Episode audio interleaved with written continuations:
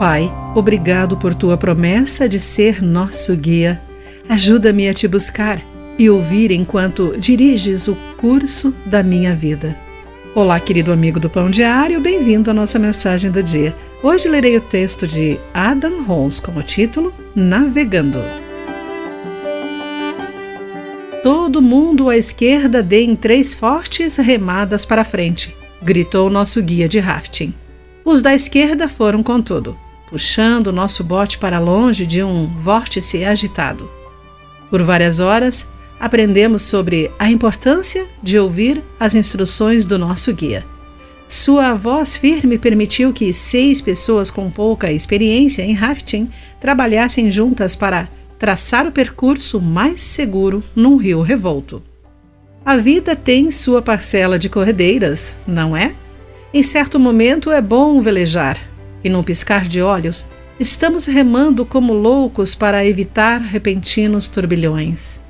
Esses momentos tensos nos tornam profundamente conscientes de nossa necessidade de ter um guia qualificado, uma voz confiável para nos ajudar a navegar em tempos turbulentos.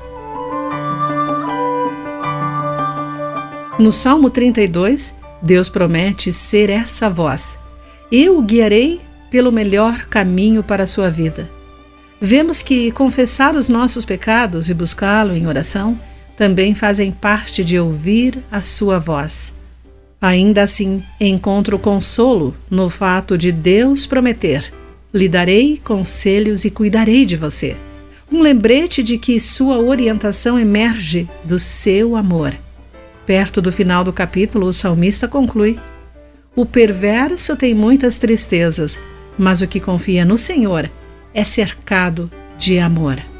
E quando confiamos nele, podemos descansar em Sua promessa de nos guiar pelas passagens mais desafiadoras da vida. Querido amigo, Há circunstâncias em sua vida que agora parecem corredeiras. Como você pode buscar a voz orientadora de Deus sobre como agir?